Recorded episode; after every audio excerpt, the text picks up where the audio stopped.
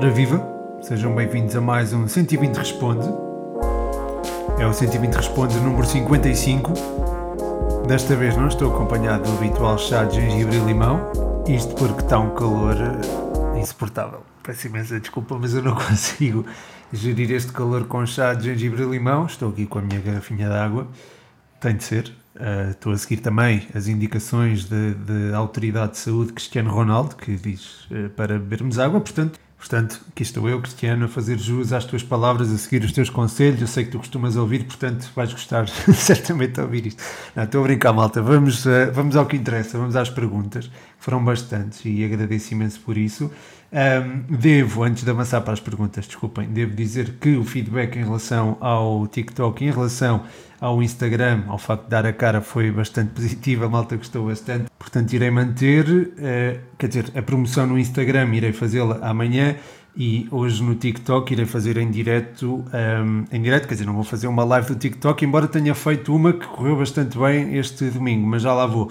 Mas aquilo que irei fazer é gravar em vídeo uma resposta a uma pergunta vossa, uma ou duas. Pelo que, eh, na altura em que estiverem a ouvir isto, já há conteúdo relacionado com o 120 Responde no TikTok. Bem, mas esta introdução já vai longa, vamos ao que interessa, eh, vamos às perguntas. Eh, e a primeira, começo pelos patronos, não é? Como é habitual. Comece pelo podcast universitário que me pergunta o que se passa no Futebol Clube do Porto para tanta indefinição em tantas posições e no fio de jogo. Muito obrigado pela pergunta e um forte abraço. Um, o estilo de jogo do Futebol Clube do Porto parece-me estar eh, em mudança, numa mudança leve e gradual. Um, porque agora tens duas referências ofensivas quando antes tinhas um dos elementos, o Marega, com capacidade para dar largura, como o Taremi e o Tony Martinez não têm. Depois há a questão do Tecatito e do Sérgio Oliveira. O primeiro não tem sido tão utilizado e isso permite um, permite ou faz com que o adversário possa ter mais espaço para progredir na largura, eh, porque agora o principal desequilibrador, o Luís Dias, está no flanco oposto e esse lado estará naturalmente mais exposto pelo facto do colombiano não ter tantas rotinas defensivas quanto o Tecatito e aí Zaidu ou quem estiver na faixa esquerda acaba por se ressentir. Mas pronto, essa é uma questão que eu já vou abordar melhor porque até há uma pergunta mesmo específica para isso. Depois há a questão Sérgio Oliveira, que no ano passado era fundamental no início da construção, por vezes até recuava para perto dos centrais era também muito útil a destruir o jogo contrário, mas não atravessa o melhor momento, o que não apaga, atenção, o, o que ele fez o ano passado, pelo contrário, só mostra o quão importante ele era para o Futebol Clube de Porto no ano passado, esta diferença de rendimento uh, só mostra o quanto a equipa se tem ressentido de, do melhor Sérgio Oliveira. E o melhor Sérgio Oliveira é sem dúvida um jogador de altíssimo nível e que pode oferecer imenso a este Futebol Clube de Porto.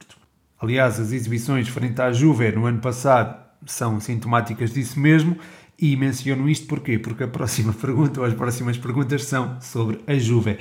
A primeira do, através do podcast universitário, mais um abraço para ti, Rafa. Ele pergunta: irá a Alegre colocar a Juve num verdadeiro patamar de Champions?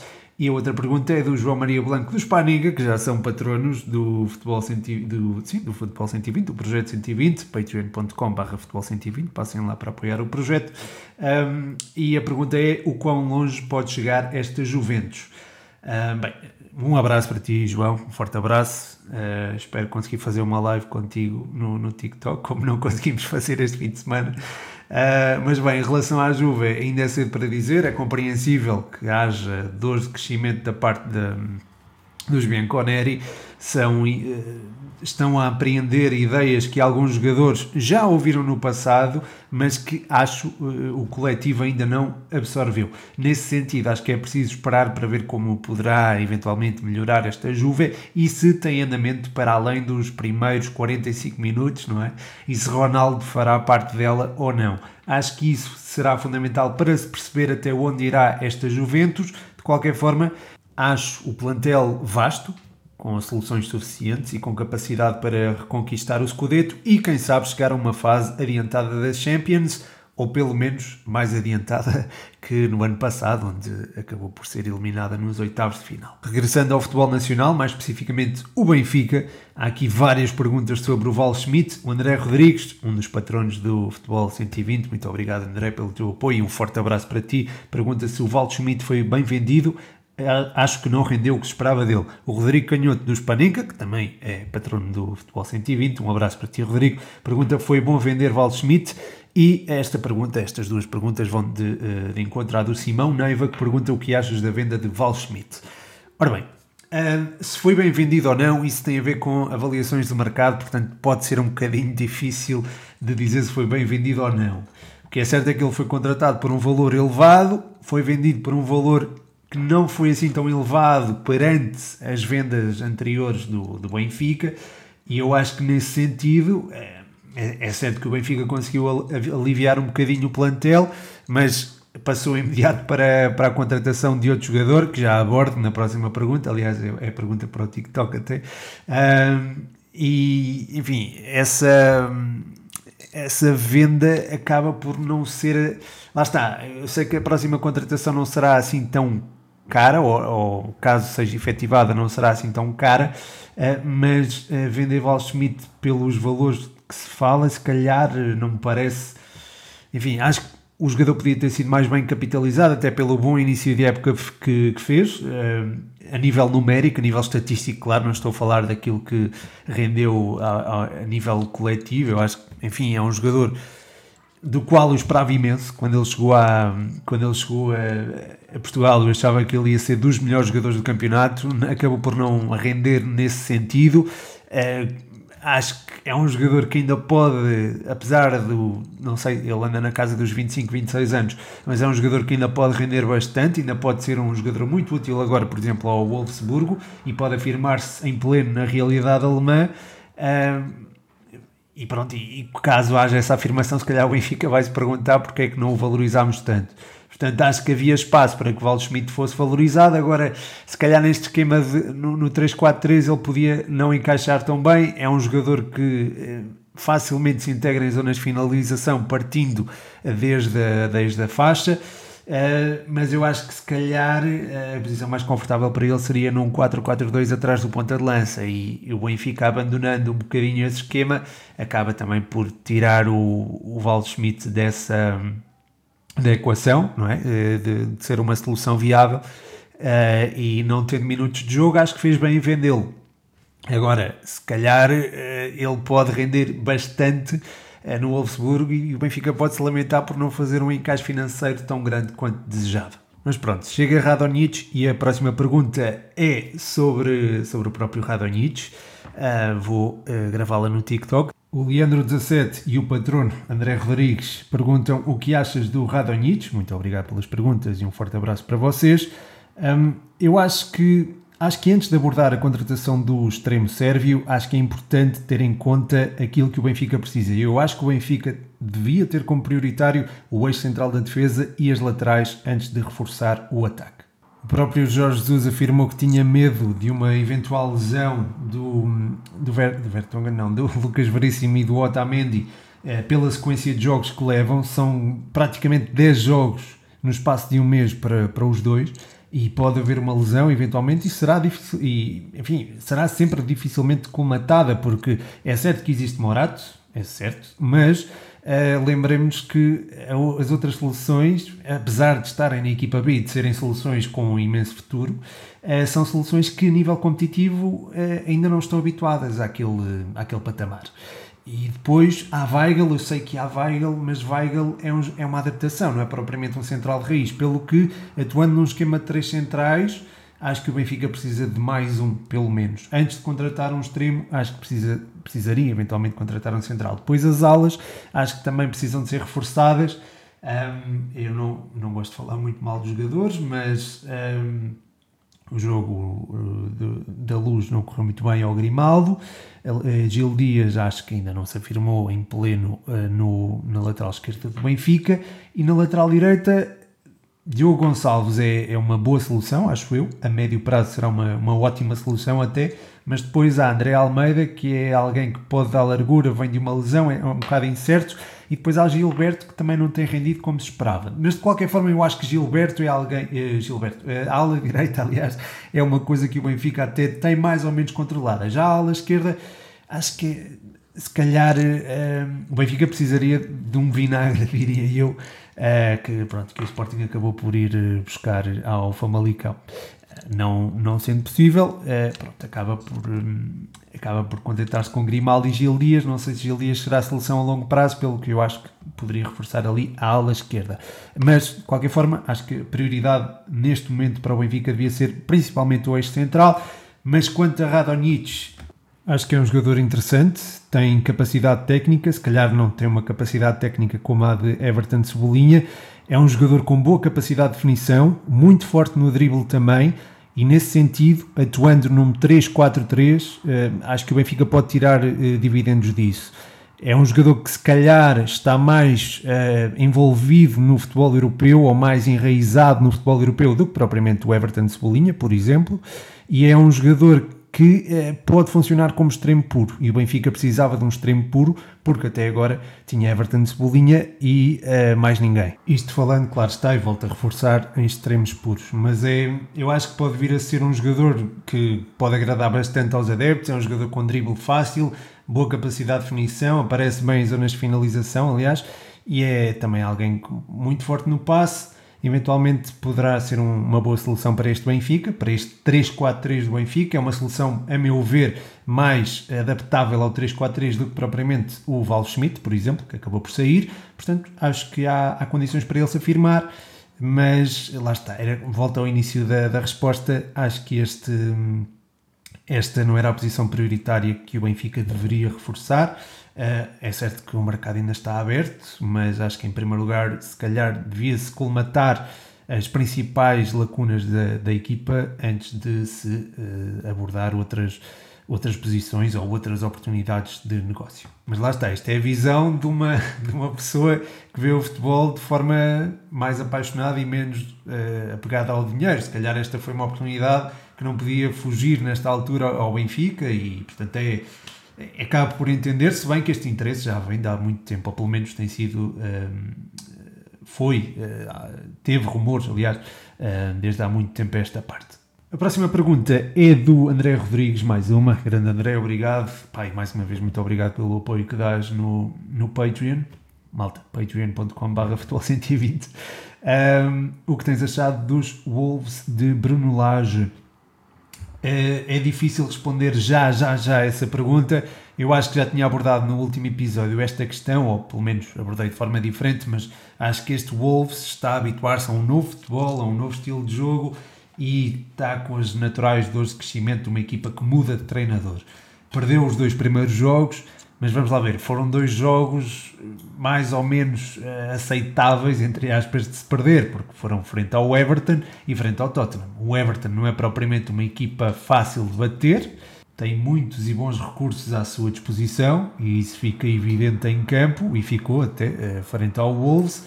E frente ao Tottenham, a equipa estava fresca. É certo que houve o jogo de quinta-feira frente ao Passos, mas quer dizer, esse jogo não foi propriamente decisivo ou não foi propriamente, como direi, não foi propriamente desgastante porque uh, o, o Tottenham acabou por alinhar com equipas completamente diferentes num jogo e no outro. Portanto, acho que é, é o melhor Tottenham apareceu frente ao Wolves e mesmo nesse jogo, no, no Wolves Tottenham, acho que foi o Wolves a ter o domínio da partida é certo que começou a perder e isso normalmente inclina o jogo para um dos lados, uh, mas eu acho que o Wolves acabou por ter o domínio da partida e se calhar até merecia sair com pelo menos um empate. De qualquer forma, ficou ali uma boa imagem, mas ainda é cedo para tirarmos conclusões acerca desta, desta equipa. Falando do Wolves e do Tottenham, faço aqui a transição para a pergunta do Israel Kinsa. Ele pergunta se acho que o Passos consegue ir à Inglaterra fazer um bom resultado. Eu acho que é, muito difícil uh, haver um resultado que não nos deixe orgulhoso do, do orgulhosos, digo, do Passos, porque esta equipa já conseguiu algo que achávamos impensável, que era bater o Tottenham na primeira mão. Uh, é certo que foi frente a uma equipa diminuída, mas não deixa de ter o seu valor. E acho que é destacar essa vitória, e é uma vitória histórica. Ninguém vai tirar o peso histórico dessa, dessa vitória pelo facto do, do Nuno Espírito Santo ter rodado a equipa. Uh, na segunda mão, as coisas poderão ser mais complicadas ou não, dependendo de, das intenções do Tottenham dentro da Conference League. Se a equipa rodar, como rodou em Passo de Ferreira, acho que há condições para que o, os castores possam até sair com a qualificação de Londres. De outra forma, será muito, muito, muito complicado. É certo que este passo já bateu o pé a, grandes equipas no ano passado. Lembro-me do jogo frente ao Porto, por exemplo, a equipa fez um jogaço, foi, foi um jogo imenso, em, em um, um jogo disputado na, na capital do móvel. Um, depois, uh, frente ao Sporting, não se apresentou tão bem na primeira volta, mas na segunda acho que se exibiu a bom nível também. Frente ao Benfica também deixou boas indicações. Portanto, acho que é uma equipa com, que traz essa identidade do ano passado, que já traz algum ritmo de jogo e uh, acho que conseguiu uh, ter profundidade suficiente para poder abordar duas competições. Portanto, acho que há aqui condições para que o Passos possa fazer uma gracinha. Porém, uh, mesmo perante todos os fatores que possam beneficiar o Passos, acho que será muito complicado sair de Londres com a qualificação seja qual for o resultado, eu acho que, enfim, se for um 10-0, claro que uma pessoa fica assim um bocadinho reticente, mas, enfim, uma gole... até uma goleada acho que é compreensível neste contexto uh, para, para o passo. Isto é, uma goleada do Tottenham ao passo será algo aceitável pela maioria das pessoas, portanto, tudo tudo que não seja acima de 4 ou 5-0, eu acho que deixará qualquer um orgulhoso, qualquer português, digo, orgulhoso da prestação deste Passo de Ferreira e acho que a equipa poderá tirar muito, muito boas indicações desta eliminatória. Caso se apure, será uh, deixa, deixar-me-á bastante orgulhoso, deixar-me-á bastante feliz, a mim e a todos os portugueses, estou certo, portanto, enfim, vamos lá ver, uh, vamos lá ver aquilo que acontece, mas a tarefa não é nada, mesmo nada fácil. Sendo a próxima pergunta também relacionada com as competições europeias, o Miguel Diniz Gonçalves pergunta o que achaste da exibição do Sporting, isto para a Primeira Liga, e depois pergunta se eu acho que o Benfica pode passar para a fase de grupos da Liga dos Campeões. Obrigado, Miguel, e um abraço para ti. Eu não sei se mandei um abraço a Israel, mando também, claro, aqui um habitué também na, nas perguntas, e não só. Uh, em relação à exibição do Sporting, foi uma exibição consistente. Esta equipa vai, vai dando mostras de maturidade, demonstrações, vai dando demonstrações. Desculpem, isto é, isto é o calor. Vai, tenho, tenho que beber um bocadinho de água. Desculpem lá. Mas pronto, isto aqui é tudo água natural, não, não está muito fresca, devo dizer. Uh, mas em relação à exibição do Sporting, a equipa vai dando demonstrações de maturidade, como estava a dizer. É uma equipa cada vez uh, mais ciente de si própria é uma equipa também previsível, mas muito, muito, muito complicada de anular e nós vimos isso. Uh, há aqui nuances diferentes nesse, neste Sporting, nomeadamente em o envolvimento ofensivo de Palhinha, que não acontecia tanto o ano passado, e ele tem dado uma, dado uma resposta fantástica. Aliás, eu destaquei isso até no Instagram do 120 Segundos de Bola eu estou a pensar mudar de 120 segundos de bola para futebol 120 para as coisas ficarem uniformizadas, fica aqui só pronto, a menção, uh, mas eu acho que uh, o contributo que ele deu ofensivamente foi bastante importante, aliás, nestes primeiros jogos foi bastante importante e destaquei-o no Instagram. Uh, eu acho que é alguém que tem mudado o futebol do Sporting para melhor e, e Ruben Amorim já disse que seria muito difícil substituí-lo e que era alguém que não queria perder e eu compreendo perfeitamente porque este Sporting não depende do Palhinha, não depende da dupla Palhinha-Mateus Nunes, acho que pode continuar a ser competitivo mesmo sem um deles. Agora, que ele dá um jeitaço, isso não tenho dúvidas nenhumas. Portanto, é um jogador que acho que tem feito a diferença neste Sporting. A exibição do Sporting foi reflexo disso mesmo. Uh, quanto à passagem do Benfica para a fase de grupos, uh, se o Benfica estiver defensivamente bem apetrechado, acho que sim. Caso contrário, será mais complicado. Eu estou a torcer para que sim, não é? Naturalmente, acho que todos nós devemos estar, ou pelo menos não devemos, não é? Não, não estou a dizer que isto é uma, uma obrigatoriedade das pessoas torcerem pelas equipas portuguesas, mas eu tenho este. Tenho essa, tenho essa tendência a torcer pelos, pelas equipas portuguesas, seja, seja que equipa for. Uh, espero uh, que o Benfica passe, mas vai ser muito complicado perante o caudal ofensivo que o PSV consegue produzir. Aquele lado esquerdo da defesa encarnada tem de ser uh, bem trabalhado. Acho que o Grimaldo não se pode expor tanto como se expôs na primeira mão. É certo que o Benfica tem que marcar, mas eu acho que também tem que ter atenção à, à solidez defensiva, não criar muito, muitos espaços que possam ser explorados pelo PSV, esperar a melhor altura para contra-atacar e aí sim marcar um ou dois golos que, a meu ver, um ou dois golos irão decidir a favor dos encarnados, irão decidir a eliminatória a favor da, do Benfica. Voltando aqui ao Sporting, o Sporting All Time pergunta: o Sporting precisa de mais um ponta de lança? É uma boa pergunta. Uh, um abraço para ti e obrigado. É uma boa pergunta, mas assim, o Paulinho é um jogador muito completo, que tanto pode trazer marcações consigo e permitir espaço a Pote e Giovane uh, para, para finalizar, e penso que está aí uma das razões para o facto de eles andarem a marcar tanto. Uh, e é um jogador que também pode funcionar como referência ofensiva. Acho que é difícil teres um avançado com as mesmas características. Ele existe, chama-se Beto, é do Portimonense, uh, mas é difícil encontrar além dele. Uh, Porém, o Sporting também tem o Tiago Tomás, que é um jogador com características que, não sendo iguais às do Paulinho, são suficientes, a meu ver, para colmatar a ausência dele. Posto isto, acredito que, havendo TT, talvez não se justifique um investimento avultado, mas se houver uma lesão grave com alguma das referências ofensivas, então sim, o Sporting precisará de alguém, se bem que o Giovanni também pode funcionar como falso 9, mas, mas não seria a mesma coisa. Portanto, acho que talvez o Sporting não precise de um novo ponta de lança se isso justificar um investimento avultado. Se houver uma boa oportunidade de negócio, acho que não se deve, não se deve hesitar. Do Sporting passo para o Porto e se calhar uma pergunta que vou incluir aqui no TikTok. Achas que o Vendel poderá cobrir o buraco no lado esquerdo da defesa do Futebol Clube de Porto? É uma pergunta do Eduardo Andrade. Um forte abraço, Eduardo, e obrigado pela pergunta. Eu acho que sim, eu acho que Vendel foi uma ótima contratação. O Futebol Clube de Porto precisava de alguém para, para o lado esquerdo da defesa que tem ficado cada vez mais vulnerável à medida que o tempo vai passando. Luís Dias, é, o extremo do lado esquerdo, é um jogador muito, muito incisivo, é o maior desequilibrador do Futebol Clube de Porto, mas temos o, temos o lado mau da moeda, eh, ele não é tão rotinado defensivamente e precisa de alguém nas suas costas que dê maiores garantias defensivas. O ano passado era Otávio que estava do lado esquerdo, no lado oposto estava Corona, que era um jogador rotinado ou com rotinas defensivas. Aliás, Luís Dias não é esse jogador e precisa de alguém com maior um, capacidade defensiva. Vendel é esse jogador e é um jogador que está europeizado, digamos assim. Tem já a escola europeia do Leverkusen e é alguém que pode, sem dúvida alguma, trazer aquilo que falta ao Futebol Clube do Porto. Ainda no Futebol Clube de Porto, a página Superportistas pergunta o que falhou contra o Marítimo, o que achaste do esquema escolhido por Sérgio Conceição e qual foi para ti o melhor em campo. Muito obrigado pela pergunta, um forte abraço.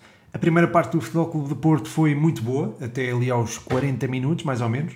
O mesmo já tinha acontecido em Famalicão, aliás. Eh, depois a equipa não soube gerir o jogo e foram-se criando espaços que, ora, não permitiam à equipa ter tranquilidade lá atrás, ora, não davam a retenção de bola que a equipa precisava para atacar com critério. Um, eu acho que isso fez a diferença. Uh, isso e a tal falta de eficácia de que, de que falava. Quanto à formação um, escolhida, um, gosto de formações nas quais nós podemos imaginar vários uh, modelos, vários modelos de várias formações, e acho que, enfim, uh, parecia-me ser o caso com o Marca na esquerda, talvez com o Luís Dias a fazer o flanco todo. Não foi o caso. Um, embora ainda assim a equipa tenha apresentado uma dinâmica interessante na primeira parte, um, uh, ah, apesar de, pronto, da zona das laterais estarem um bocadinho dispostas. Um, o melhor em campo já o mencionei no TikTok e, e, foi, a meu ver, o Luís Dias. A meu ver, se bem que o Chadas também merece aqui uma menção. De seguida, o Afonso Padrão pergunta qual o melhor jogador da Primeira Liga. Pois, isto é uma pergunta difícil, Afonso. Mas obrigado por ela e um abraço para ti. Neste momento estou a gostar bastante do Palhinha, como estava a dizer, está-se a revelar um jogador muito completo, cada vez mais envolvido em tarefas ofensivas, sem comprometer propriamente uh, o que se passa lá atrás. Uh, pelo que é alguém a ter em conta para melhor jogador da Primeira Liga, mas há também a destacar, por exemplo, o Luís Dias a assinar um ótimo início de época, ou o próprio Rafa do Benfica, apesar de não estar a ser tão utilizado.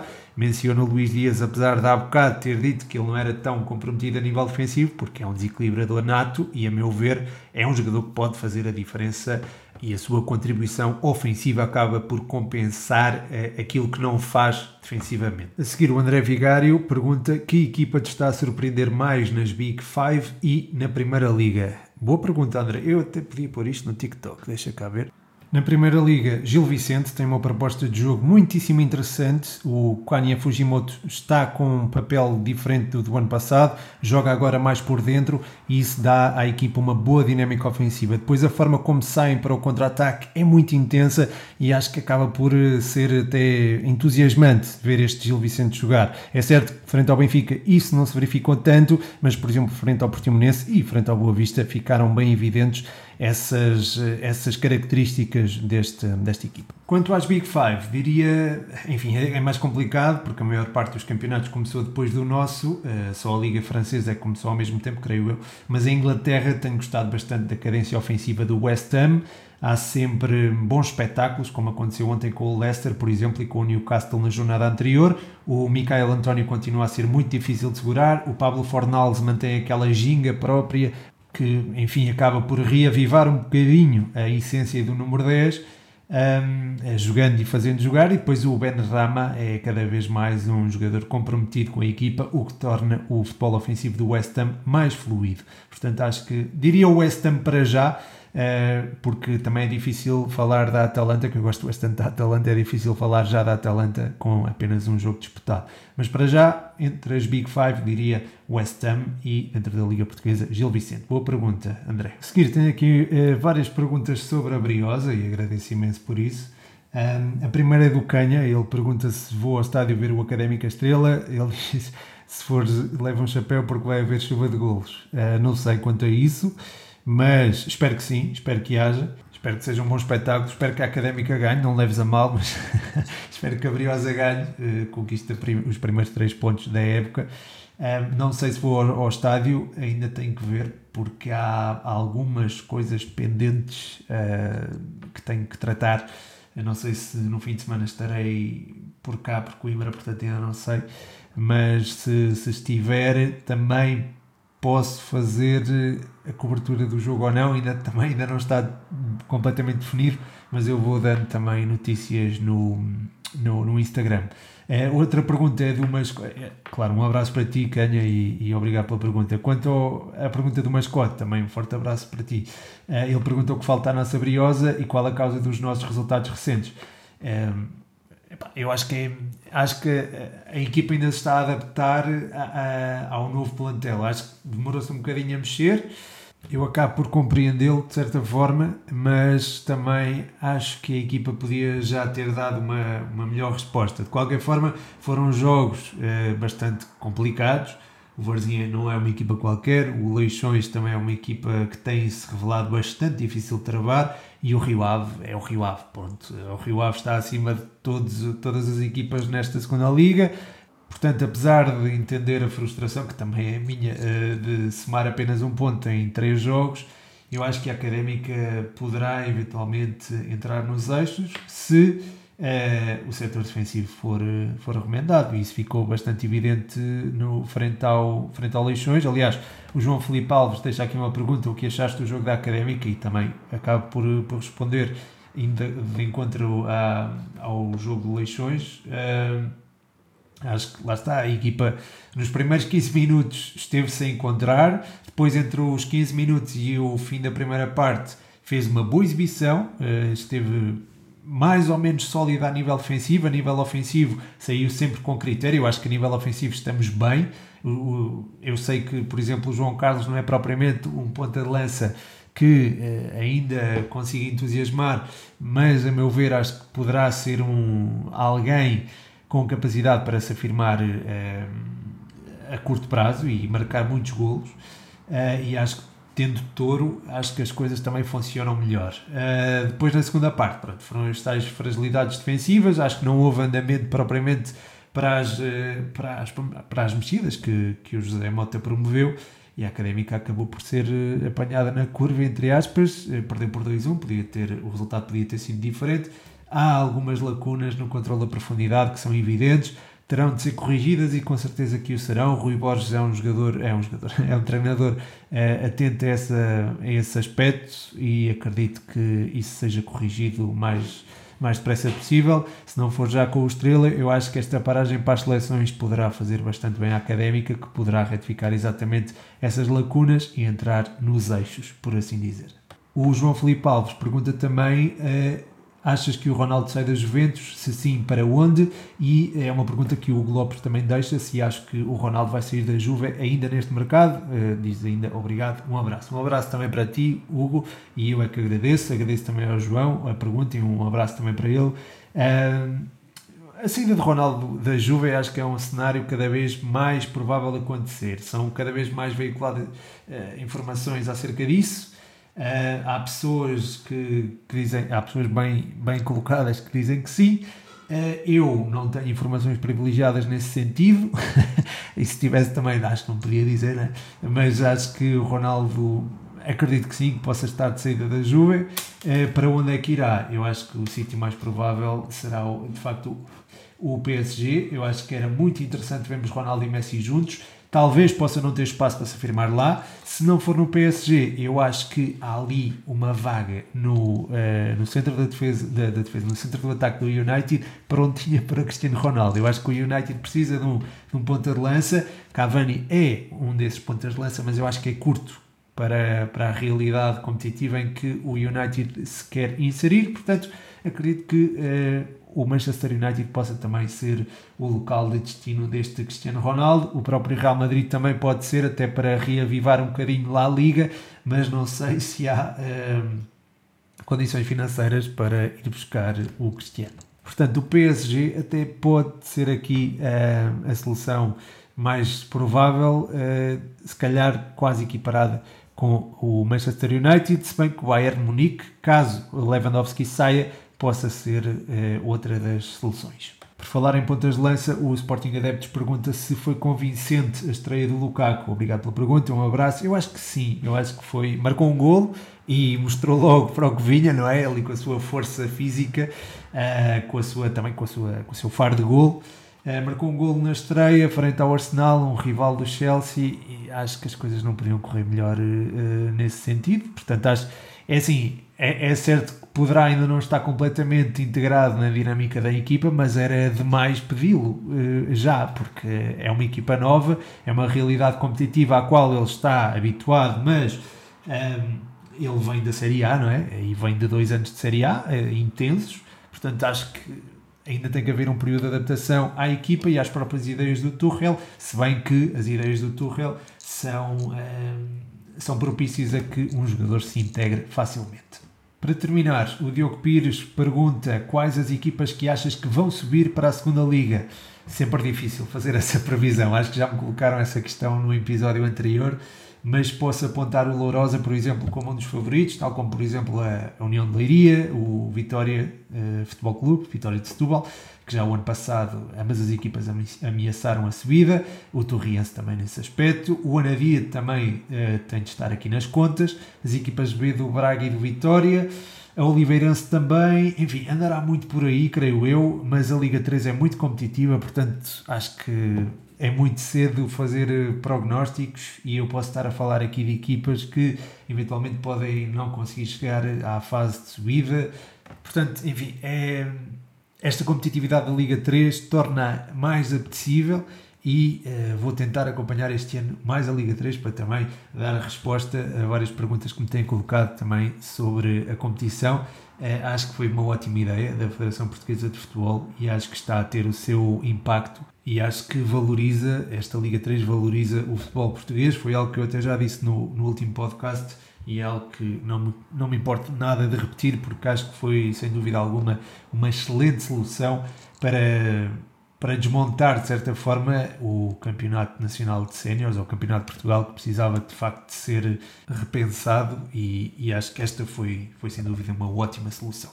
E pronto, chegou ao fim mais um episódio. Se quiserem apoiar o projeto Futebol 120, uh, passem em patreon.com.br futebol 120 deixarem like, guardar as publicações, partilhar com amigos, também é algo que ajuda bastante. Eu notei que isso subiu depois de ter falado no último podcast, por isso, muito, muito, muito obrigado, malta, por isso, a sério.